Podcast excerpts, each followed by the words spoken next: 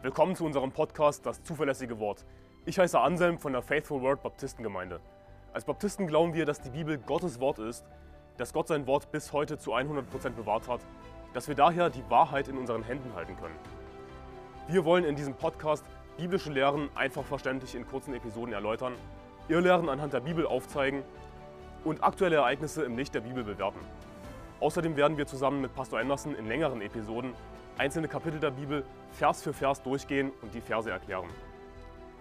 Wir wollen mit diesem Podcast das nach Deutschland zurückbringen, was es verloren hat, und zwar biblisches Christentum. Als Christen haben wir die Aufgabe, das Evangelium zu verkündigen. Die Bibel sagt in Markus Kapitel 16, Vers 15, geht hin in alle Welt und verkündigt das Evangelium der ganzen Schöpfung. Wir sollen der ganzen Schöpfung das Evangelium predigen. Wir sollen Seelengewinn gehen als Christen, Menschen retten. Und um Menschen zu retten, müssen wir erstmal feststellen, wo sie stehen. Sind sie, äh, sind sie nicht gerettet? Sind sie vielleicht schon gerettet? Was glauben sie? Wir müssen ein Urteil darüber fällen, was sie glauben. Und Christen haben manchmal diese komische Vorstellung, wir dürfen nicht richten, wir dürfen nicht urteilen. Aber das ist falsch. Wir müssen ein Urteil fällen, um eben diesen Menschen helfen zu können. Erstmal feststellen, ist derjenige gerettet, ist er nicht gerettet, was glaubt er und ihm dann zu helfen. Und es gibt das Gleichnis vom Sämann, auf das ich heute eingehen möchte. Und es werden in diesem Gleichnis vier verschiedene Personen beschrieben. Und lass mich dir gleich vorweg sagen, drei Personen von diesen vier Personen sind gerettet. Und ich möchte mit euch durchgehen die Verse und euch zeigen, dass drei von denen gerettet sind. Und das ist eben wichtig, weil wir als Christen darüber urteilen müssen, imstande sein, sein, sein müssen zu urteilen, wer ist gerettet und wer nicht. Die Bibel sagt in Matthäus Kapitel 13, Vers 3, und er redete zu ihnen vieles in Gleichnissen und sprach: Siehe, der Sämann ging aus, um zu säen. Und als er säte, fiel etliches an den Weg, und die Vögel kamen und fraßen es auf. Anderes aber fiel auf den felsigen Boden, wo es nicht viel Erde hatte. Und es ging sogleich auf, weil es keine tiefe Erde hatte. Als aber die Sonne aufging, wurde es verbrannt, und weil es keine Wurzel hatte, verdorrte es. Anderes aber fiel unter die Dornen, und die Dornen wuchsen auf und erstickten es. Anderes aber fiel auf das gute Erdreich und brachte Frucht.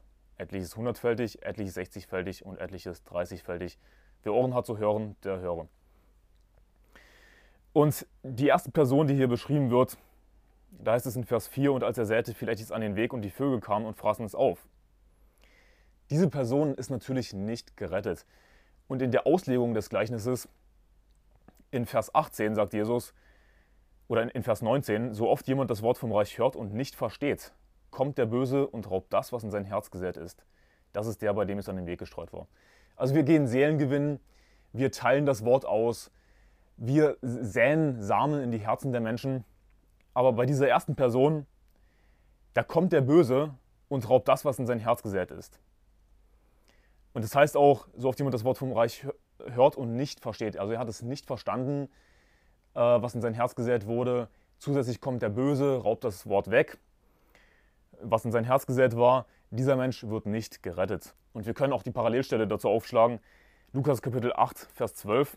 In Lukas Kapitel 8, Vers 12 heißt es, die am Weg sind die, welche es hören, danach kommt der Teufel und nimmt das Wort von ihren Herzen weg, damit sie nicht zum Glauben gelangen und gerettet werden. Also mit dem Bösen in Matthäus Kapitel 13 ist der Teufel gemeint und der Teufel verhindert, dass sie gerettet werden. Der Teufel ist unser Widersacher beim Seelengewinn. Er macht, dass Menschen das Wort nicht verstehen, er raubt den Samen weg damit sie nicht zum Glauben gelangen und gerettet werden. Also bei der ersten Person ist völlig klar, dass sie nicht gerettet ist.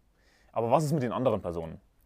Wir lesen weiter in Matthäus Kapitel 13, Vers 5, anderes aber fiel auf den felsigen Boden, wo es nicht viel Erde hatte. Und es ging sogleich auf, weil es keine tiefe Erde hatte. Als aber die Sonne aufging, wurde es verbrannt. Und weil es keine Wurzel hatte, verdorrte es. Und in der Auslegung des Gleichnisses lesen wir dann, auf den felsigen Boden gestreut, aber es ist bei dem, der das Wort hört, und sogleich mit Freuden aufnimmt. Er hat aber keine Wurzel in sich, sondern ist wetterwendisch. Wenn nun Bedrängnis oder Verfolgung entsteht um des Wortes willen, so nimmt er sogleich Anstoß. Also was wir, was wir hier sehen, ist jemand, der das Wort aufnimmt. Ihm wird das Evangelium gepredigt und er nimmt das Wort mit Freuden auf. Und das ist die beste Reaktion, die es gibt. Natürlich muss jemand das Wort aufnehmen. Wir müssen das Wort mit Freuden aufnehmen. Die Bibel sagt auch, in Johannes Kapitel 1, Vers 12, allen aber, die ihn aufnahmen, denen gab er das Anrecht, Kinder Gottes zu werden, denen, die an seinen Namen glauben. Also worum geht es hier beim Aufnehmen, das Wort aufzunehmen? An Jesus zu glauben, gerettet zu werden. Sie nehmen es mit Freuden auf. Warum nehmen sie das Wort mit Freuden auf? Weil das Evangelium gute Botschaft bedeutet, frohe Nachricht. Ja. Es, ist eine, es ist eine frohe Botschaft, das Evangelium, kostenlose Errettung durch den Glauben an Jesus Christus. Und sie nehmen das mit Freuden auf, sie werden gerettet. Also die Leute, bei denen es auf den felsigen Boden gestreut war, das Wort, die sind gerettet. Die, nehmen, die haben das Wort mit Freuden aufgenommen. Aber was ist ihr Problem? Ihr Problem ist, dass sie eben wie ein Felsen sind. Ja, äh, es heißt in Vers 5, äh, wo es nicht viel Erde hatte und es ging so gleich auf, weil es keine tiefe Erde hatte. Als aber die Sonne aufging, wurde es verbrannt und weil es keine Wurzel hatte, verdorrte es. Auf einem Felsen kann nicht wirklich gut etwas wachsen. Ja, wir lesen, sie haben das Wort mit Freuden aufgenommen, sie wurden gerettet. Aber ihr Problem ist eben, dass sie wie ein felsiger Boden sind. Und es das heißt in Matthäus 13, Vers 21, er hat aber keine Wurzel in sich, sondern ist wetterwendisch. Und jetzt kommt, wenn nun Bedrängnis oder Verfolgung entsteht um des Wortes willen, so nimmt er sogleich Anstoß. Also hier haben wir einen Christen. Er hat das Wort aufgenommen mit Freuden. Er wurde gerettet. Und das werde ich gleich noch weiter beweisen, dass er wirklich gerettet ist, derjenige. Aber wenn, aber dann kommt Bedrängnis, dann bekommt Verfolgung. Und was macht er? Er knickt ein. Er gibt auf. Also das ist jemand, der gerettet ist, aber er ist wie ein felsiger Boden. Er hat, der Same, Gottes Wort, kann nicht wirklich Wurzel schlagen. Und ja, letzten Endes, wenn, wenn Bedrängnis, Verfolgung kommt, dann gibt er einfach auf. Das heißt, so nimmt er sogleich Anstoß. Und ich kenne solche Christen. Ich kenne Leute, von denen ich weiß, dass sie gerettet sind, sie glauben das richtige Evangelium, habe ich null Zweifel daran. Aber dann kam Verfolgung, dann kam Bedrängnis. Wir haben das erlebt in Deutschland. Und was ist geschehen? Sie haben aufgegeben, sie haben sich entfernt von uns. Und das ist super schade, das ist traurig. Ja. Wir wollen natürlich, es, es wäre besser, wenn, wenn, wenn er nicht ein felsiger Boden wäre, derjenige, der hier beschrieben wird, sondern wenn er ein fruchtbarer Boden wäre. Wenn er ausharren würde. Aber es ist nun mal so, dass die meisten Christen Jesus nicht wirklich nachfolgen. Dass sie nicht bereit sind, Verfolgen und Bedrängnis zu ertragen. Sie glauben, sie sind gerettet, vielleicht gehen sie zur Kirche, aber ja, sie leben nicht wirklich für Gott. Und das betrifft ehrlich gesagt die meisten.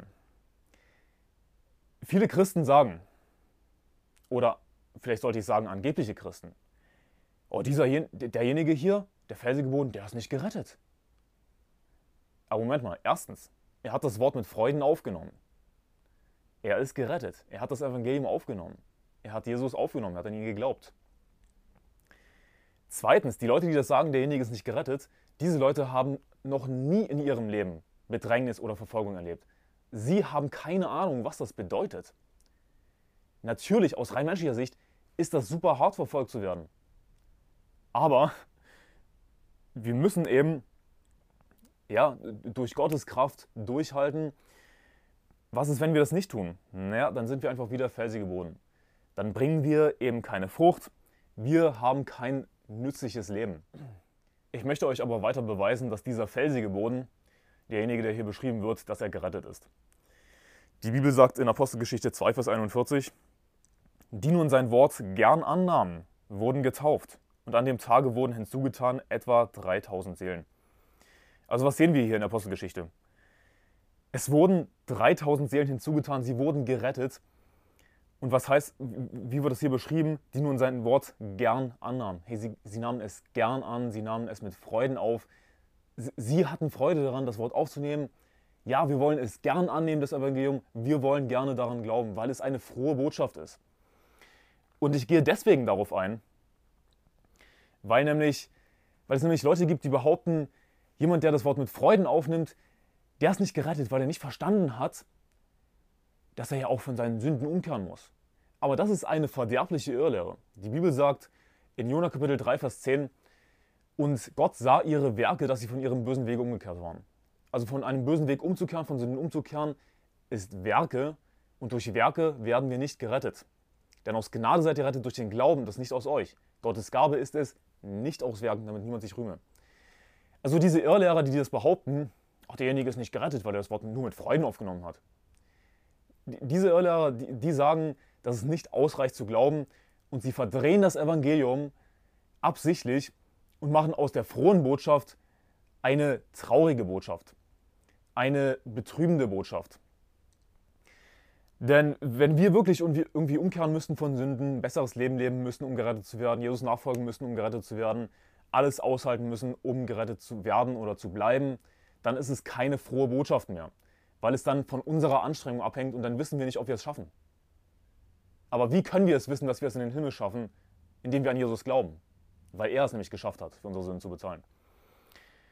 Und es ist wirklich so ein Schwachsinn, wenn Leute behaupten, äh, oh, der ist nicht gerettet, weil er das Wort mit Freuden aufgenommen hat. Und ein anderer Irrlehrer, Jürgen Fischer, hat behauptet, das ist der Groupie-Glaube. Groupie-Glaube, die, die gehören einfach nur zur Gruppe dazu und finden halt die Gruppe gut, aber glauben nicht wirklich. Aber Moment mal, sie haben das Wort mit Freuden aufgenommen. Sie wurden gerettet. Wie nimmt man eine Frohbotschaft auf? Mit Freuden. Und äh, die Bibel sagt auch, lass mich das schnell aufschlagen, in Sprüche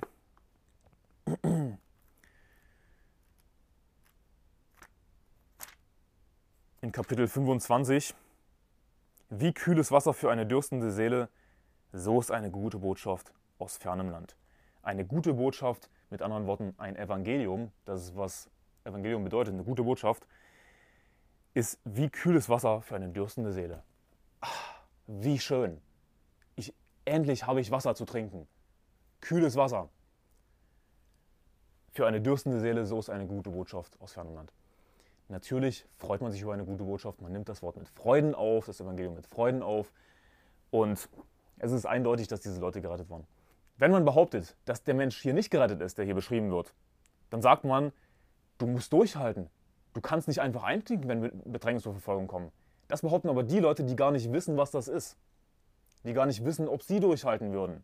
Siehst du, dann ist unsere Errettung wieder von uns abhängig, dass wir durchhalten, dass wir ausharren und das ist Werksgerechtigkeit. Unsere Rettung ist von Jesus Christus abhängig, davon, dass wir unser Vertrauen auf ihn setzen. Und das ist eben die frohe Botschaft. Ansonsten wäre es keine frohe Botschaft mehr. In Lukas Kapitel 8 in der Parallelstelle heißt es über den felsigen Boden in Vers 13, die aber auf dem Felsen sind die, welche das Wort, wenn sie es hören, mit Freuden aufnehmen. Aber sie haben keine Wurzel in sich. Sie glauben nur eine Zeit lang und zur Zeit der Versuchung fallen sie ab. Also es kommt Versuchung, es kommt Anfechtung, sie fallen ab. Aber was ist damit hier im Kontext gemeint? sie glauben nur eine Zeit, nur, nur eine Zeit lang, dann gibt es Irrlehrer, die behaupten, ja siehst du, der hat nur eine Zeit lang geglaubt, der hat seine Rettung verloren. Aber man muss schon weiterlesen, weil es heißt hier, und zur Zeit der Versuchung fallen sie ab. Also worum geht es hier? Es geht nicht dass sie ihren, darum, dass sie ihren Glauben irgendwie verloren haben, was sowieso nicht geht. Wenn jemand gerettet ist, dann hat er ewiges Leben, dann ist er versiegelt mit dem Heiligen Geist auf den Tag der Erlösung er wird nicht aufhören, das richtige Evangelium zu glauben. Worum es hier geht, ist eben Versuchung, Anfechtung, Bedrängnis und Verfolgung, wie es beschrieben wird in Matthäus Kapitel 13. Und es geht im Grunde genommen darum, dass sie in ihrem Glauben schwach werden, dass sie einknicken. Hey, sie, sie glauben das zwar das Evangelium, sie sind gerettet, aber sie knicken ein, sie bekommen einen schwachen Glauben. Was war sogar mit Johannes dem Täufer, als er im Gefängnis war? Und ähm, er hat er hat zwei seiner Jünger zu Jesus gesandt und hat gefragt, bist du derjenige, der kommen soll oder sollen wir auf einen anderen warten? Das ist der Typ, der Jesus verkündigt hat, der der Elia ist im Neuen Testament. Der hatte Zweifel im Glauben, der, hatte, der ist im Glauben eingeknickt, der ist schwach geworden, hat Zweifel gehabt, als er in sehr starker Trübsal war. Er war im Gefängnis, er wurde letzten Endes enthauptet.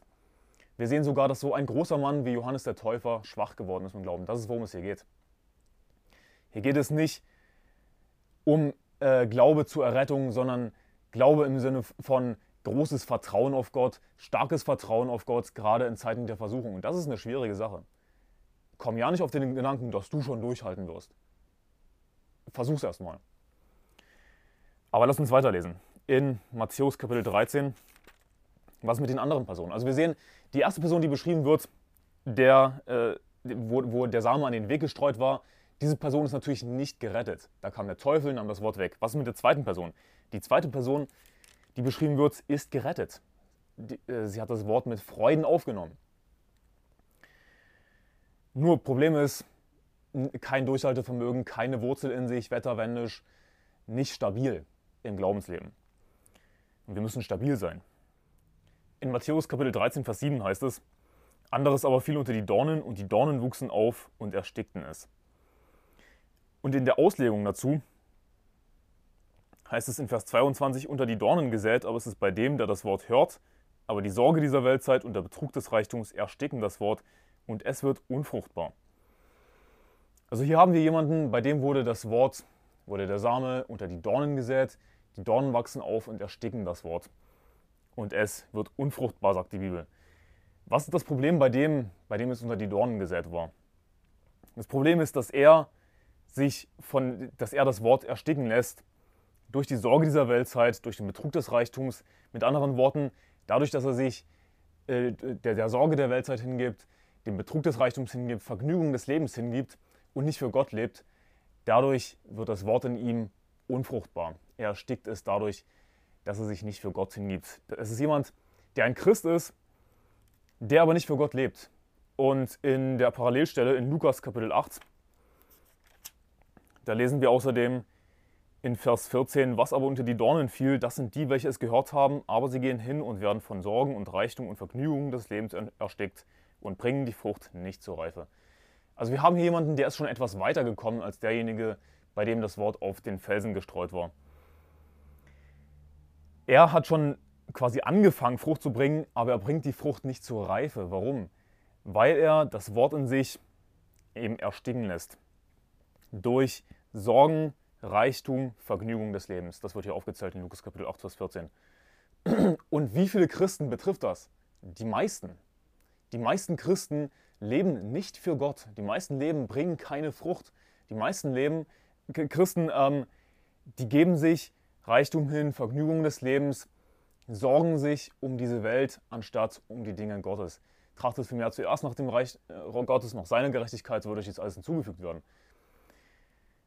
Natürlich kann jeder von, uns hier und da in die Falle tappen und sich Sorgen hingeben, Vergnügungen. Aber ja, hier haben wir Menschen, die ähm, Christen, die die Frucht nicht zur Reife bringen. Sie bringen keine Frucht letzten Endes. Sie haben aber angefangen, sie sind schon etwas weitergekommen als diejenigen, bei denen das Wort auf den Felsen gestreut war. So, und worum geht es jetzt hier bei der Frucht? Sie bringen die Frucht nicht zur Reife. Nun, die Bibel sagt in Sprüche Kapitel 11, Vers 30, die Frucht des Gerechten ist ein Baum des Lebens und der Weise gewinnt Seelen. Das ist ein Parallelismus. Also es wird zweimal das Gleiche gesagt, nur anders ausgedrückt. Um uns, also zum einen ist es Poesie, zum anderen will uns die Bibel dadurch erklären, was damit gemeint ist. Also die Frucht des Gerechten ist ein Baum des Lebens. Was bedeutet das? Und der Weise gewinnt Seelen. Also ein Weiser, ein Gerechter, wenn du Christ bist und weise sein willst, anders ausgedrückt, dann solltest du Seelengewinn gehen. Das wird deine Frucht sein. Seelen, weitere Christen, Menschen, die du für Christus gewinnst. Das ist, worum es geht. Unsere Frucht sind nicht irgendwie unsere guten Werke. Und das ist ganz wichtig. Unsere Früchte, das sind nicht gute Werke, sondern was unsere Frucht, die wir bringen sollen, das sind weitere Christen. Wir sollen Menschen retten, das Evangelium verkündigen. Und viele Leute verwechseln das mit der Frucht des Geistes. Aber die Frucht des Geistes ist die Frucht des Geistes. Das ist nicht unsere Frucht, die wir bringen, sondern es ist die Frucht, die Gott bringt durch seinen Geist. Hier geht es aber darum, dass sie Frucht bringen, diese Menschen, oder eben nicht Frucht bringen. Wenn wir Frucht bringen, dann geht es darum, dass wir Menschen retten, ihnen das Evangelium verkündigen. Das ist unsere Frucht, das sind unsere Kinder im Glauben sozusagen. Davon spricht die Bibel auch. Alles bringt nach seiner Art hervor, das ist, was die Bibel lehrt. Also ein Mensch wird immer Menschen hervorbringen, ein Affe wird Affen hervorbringen, ein Hund wird Hunde hervorbringen, äh, ein, ein Apfelbaum wird Äpfel hervorbringen. Alles bringt nach seiner Art hervor.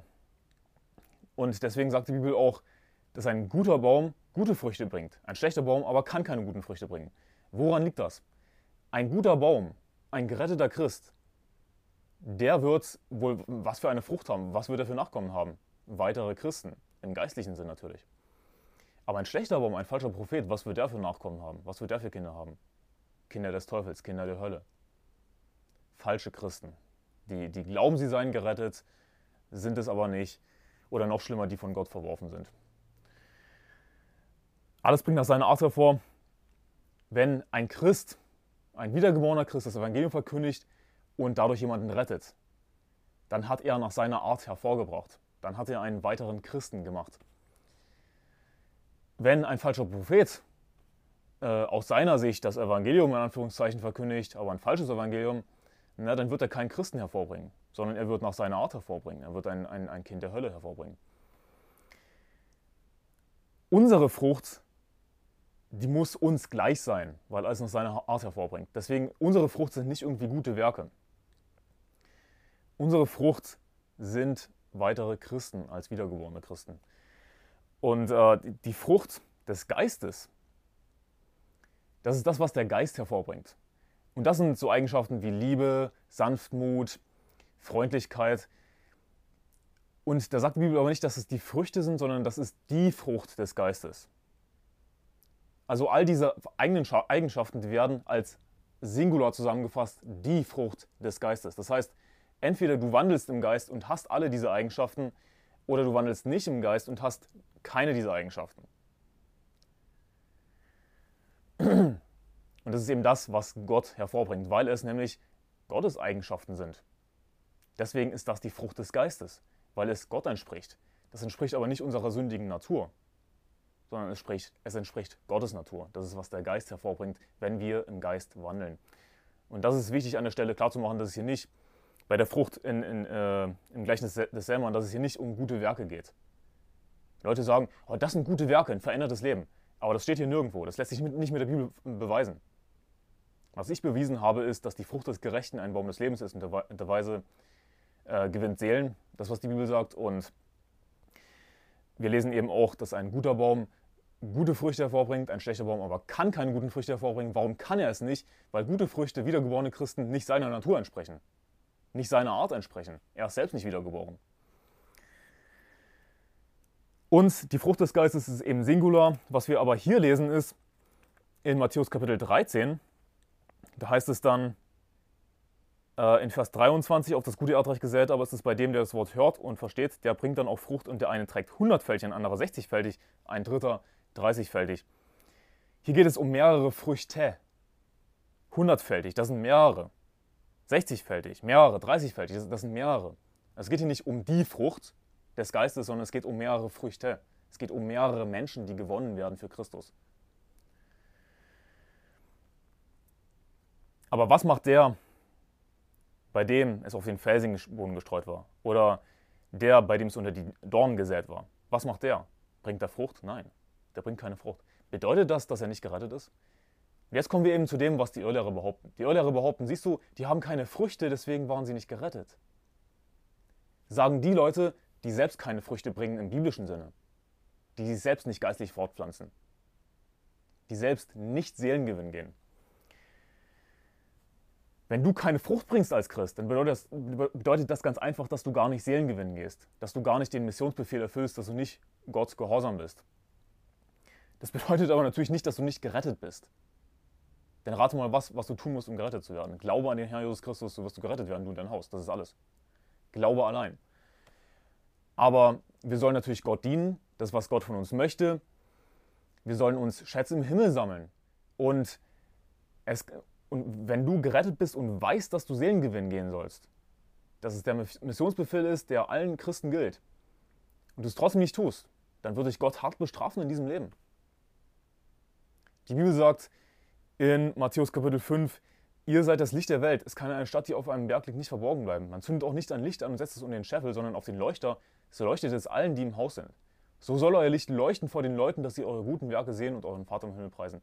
Wir sollen unser Licht leuchten lassen, das Evangelium verkündigen und Jesus sagt auch, ihr seid, das, ihr seid das Salz der Erde. Wenn aber das Salz fade wird, womit soll es wieder salzig gemacht werden? Es taugt zu nichts mehr, als dass es hinausgeworfen vor den Leuten zertreten wird. Ein Christ, der nicht wirklich salzig ist, sondern der, der fade ist, ja, der, der, dessen Leben ist sinnlos. Denn Salz, das fade ist, was soll das? Salz muss salzig sein. Fades Salz, was ist das? Das wirft man weg. Das ist das Bild, das Jesus hier nutzt. Und genauso sinnlos ist auch unser Leben, wenn wir nicht für Gott leben, wenn wir nicht Jesus Christus dienen und am wichtigsten das Evangelium verkündigen. Wie gesagt, wenn du das Evangelium nicht verkündigst, schlecht. Aber das heißt nicht, dass du nicht gerettet bist. Natürlich bist du trotzdem gerettet, wenn du eben an Jesus Christus geglaubt hast.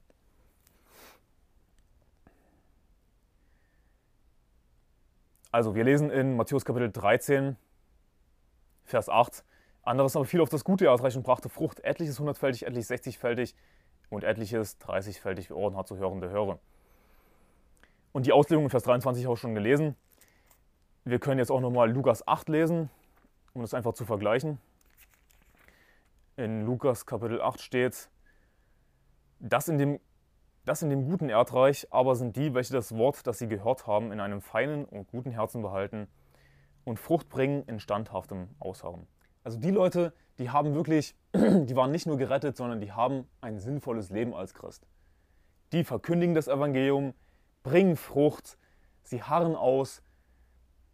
So sollte am besten jeder Christ sein.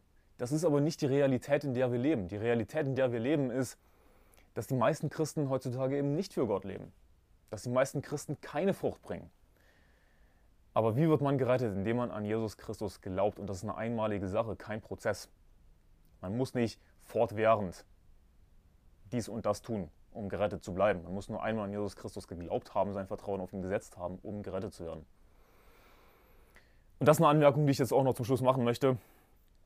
In Lukas, Lukas Kapitel 8, Vers 13 heißt es, aber sie haben keine Wurzel, sie glauben nur eine Zeit lang und zur Zeit der Versuchung fallen sie ab.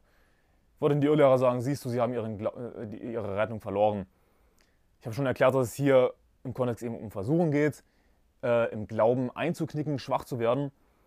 Aber was ich anfügen möchte, ist, in Johannes Kapitel 3, Vers 18 steht, Johannes Kapitel 3, Vers 18, wer aber Wer an ihn glaubt, wird nicht gerichtet. Wer nicht glaubt, der ist schon gerichtet, weil er nicht an den Namen des eingeborenen Sohnes Gottes geglaubt hat. Siehst du, es kommt darauf an, dass du an Jesus Christus geglaubt hast. Nicht, dass du fortwährend einen super starken Glauben hattest und ausgeharrt hast, sondern es kommt darauf an, dass du einmal geglaubt hast, mit anderen Worten dein Vertrauen auf Jesus Christus gesetzt hast. Also diese Leute hier, die waren gerettet. In Lukas Kapitel 8, Vers 13 aber wie ich schon erklärt habe, sie sind eben eingeknickt, als Versuchung kam. Sie hatten keinen starken Glauben. Und ähm, natürlich, wenn wir einmal gerettet sind, wenn wir einmal eben dadurch versiegelt wurden mit dem Heiligen Geist auf den Tag der Erlösung, dann sind wir versiegelt und dann werden wir nicht auf einmal eine Lüge glauben, nicht auf einmal ein falsches Evangelium glauben, wir werden das richtige Evangelium glauben, aber wir können schwach werden im Glauben, wie sogar Johannes der Täufer schwach geworden ist im Glauben. Und wenn du glaubst, dass du nicht schwach werden kannst im Glauben, dass du nicht einklinken kannst, dann komm runter von deinem hohen Ross. Wer meint, er stehe, der sehe zu, dass er nicht falle. Das ist, was die Bibel sagt. Aber Ziel dieses Videos ist, dir eben zu zeigen, dass nur einer von den vier Personen, die beschrieben werden, nicht gerettet war. Die anderen drei sind gerettet. Das ist natürlich ein Gleichnis, ein Gleichnis das können wir äh, auf, auf alle Zeiten beziehen. Das ist nicht irgendwie eine Geschichte, die erzählt wurde, sondern es geht darum, eben einzuschätzen, was gibt es für verschiedene Personen, wie, reagier wie reagieren sie auf das Evangelium. Der eine, der wird gar nicht gerettet. Warum? Er hat es nicht verstanden, der Teufel kommt, nimmt das Wort weg. Er ist natürlich nicht gerettet. Der Same, der in sein Herz gesät wurde, mit dem ist nichts passiert. Der wurde sofort weggenommen. Dann gibt es die, bei denen es auf den Felsen gestreut war. Sie haben das Wort mit Freuden aufgenommen. Sie haben an das Evangelium geglaubt. Allen aber, die ihn aufnahmen, denen gab er das Anrecht, Kinder Gottes zu werden. Sie haben verstanden, dass es eine frohe Botschaft ist. Sie haben sich darüber gefreut.